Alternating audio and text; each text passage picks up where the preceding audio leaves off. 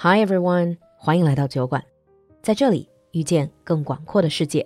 新年伊始，酒馆铺子又为您带来了好物——英国 Raniper 真皮皮具护理膏。英国年销量一百五十万瓶，为你心爱的包包、鞋子做个 SPA，养护清洁一罐搞定，买一送四。酒馆铺子做你的全球好物搬运工，搜索微信小程序“酒馆铺子”，更多好物等待你的发现。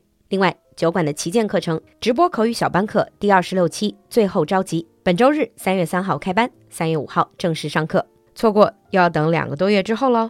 赶快联系小助手报名吧，微信号是 l u l u x j g，我们在酒馆等你。Now on with the show. Hello, everyone, and welcome to Bedtime Stories with Alan. Which of you is Holmes? The man shouted.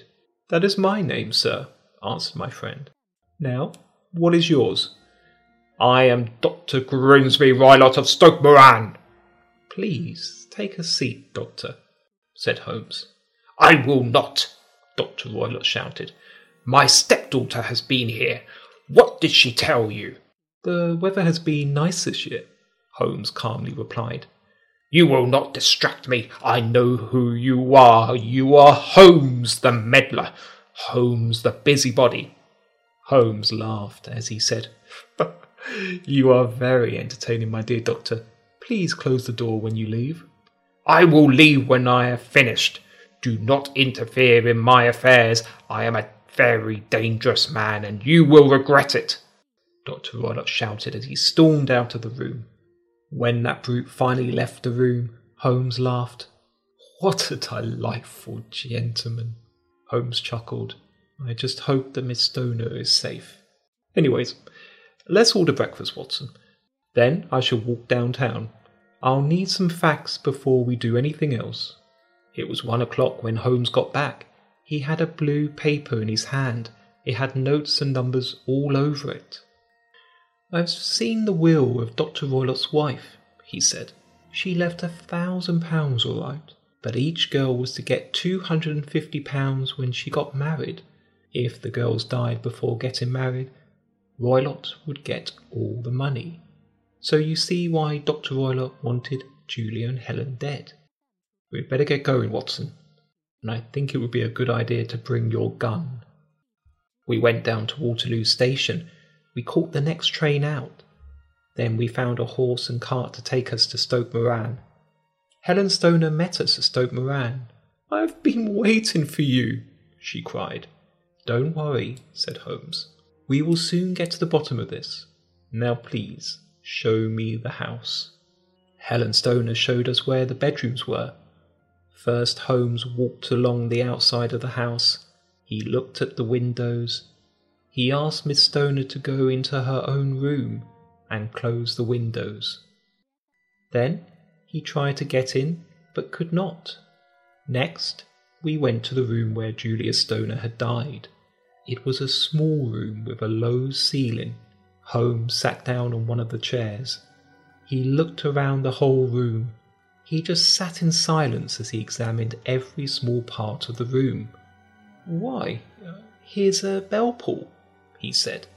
He pointed to a long rope on the wall. In what part of the house does the bell ring? Downstairs, Helen Stoner said. My stepfather put it in two years ago. Uh, the bell is for calling the servants, but we never use it. Holmes walked over to the bell pull. He gave it a strong tug. Why? It's fake, he said. It doesn't even ring, see? It just hangs from that wire up there the wire above the air vent. And by the way, what is that air vent doing up there? An air hole should go to the outside. That one seems to go into the next room. Hmm. Think I shall have a look. We went into Dr. Roylott's room. In it were only three things a small bed, a wooden chair, and a large iron safe with a lamp on it. Holmes tapped the safe. What is in here? he asked. My stepfather's papers, required, replied Helen Stoner. Are you sure there isn't a cat in that safe? asked Holmes. Look at this. He picked up a small dish of milk. We don't keep a cat, said Miss Stoner. Just a cheetah and a baboon. This milk would not be able to feed a cheetah, said Holmes. And what is this? He held up a small dog leash. The end of it had been tied in a loop. I've never seen my friend look so nervous. Holmes knew that something evil will happen. We went outside. He walked up and down the garden several times. Then Holmes spoke to Miss Stoner. You must do exactly as I tell you, he said. It could save your life. She nodded. See that pub across the street? asked Holmes. We will go there now. We will watch the house from there. Tonight, I want you to go to bed in your sister's room, just as you did last night. Then wait until you hear Dr. Roylott go to bed. At that moment, open and close the window. It will let Dr. Watson and me know to come back to the house. Then go to your own room and wait. Watson and I will be waiting for your signal. Then we will leave the pub. We are going to spend the night in Julia's room. I think you already know what happened, Mr. Holmes, said Helen Stoner. Please tell me, how did my sister die?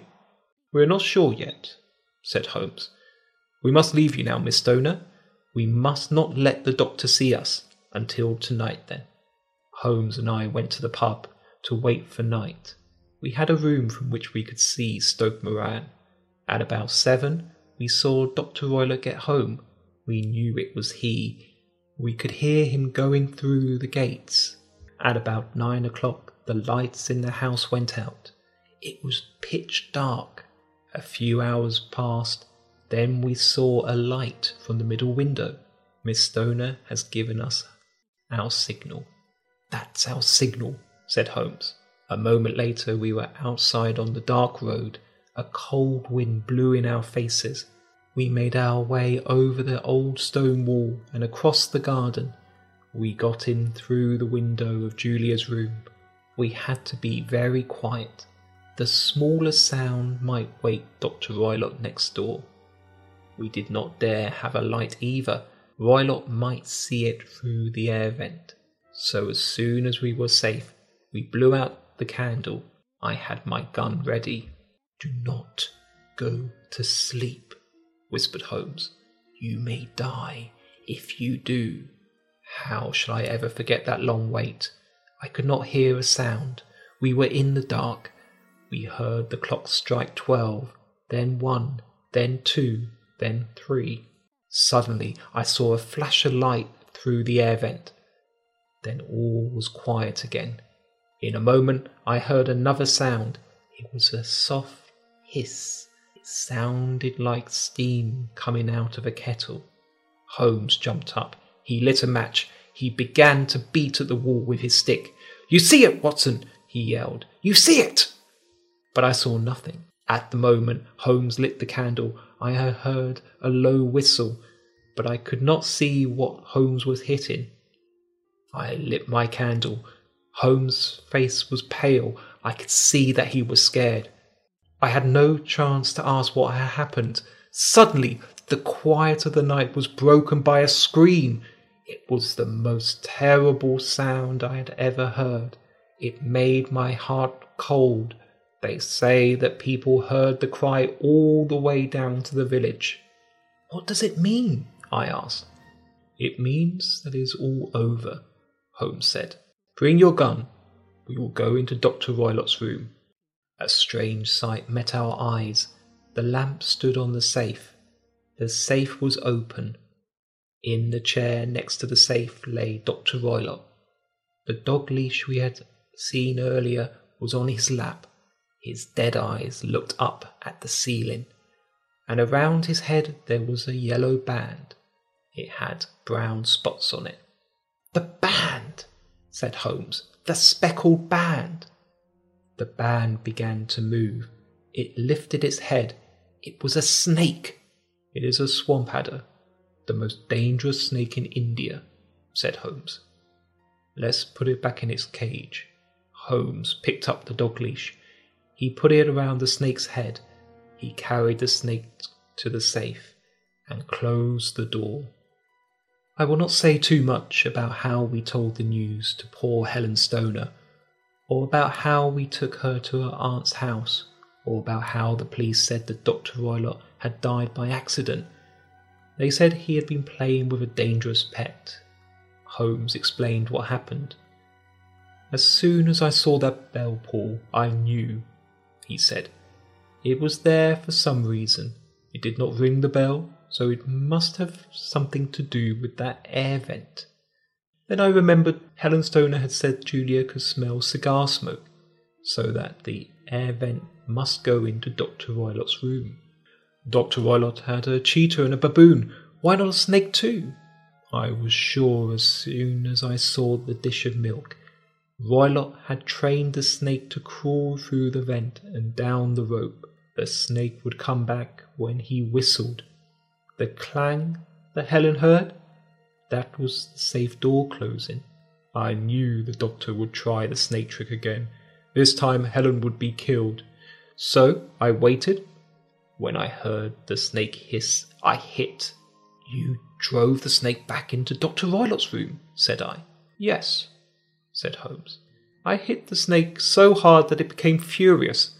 So it attacked his owner. In a way, I was the one who was partially responsible for Dr. Roylott's death. Holmes sighed and picked up his pipe. I cannot say that I'm very sorry for his death, he said. A few months later, Holmes and I were sitting in our rooms in Baker Street when we read in the newspaper that Miss Stoner had married her fiance. Now the happy couple live in Stoke Moran with all the money from her mother coming to them. And the cheetah and the baboon living happily in London Zoo. The end.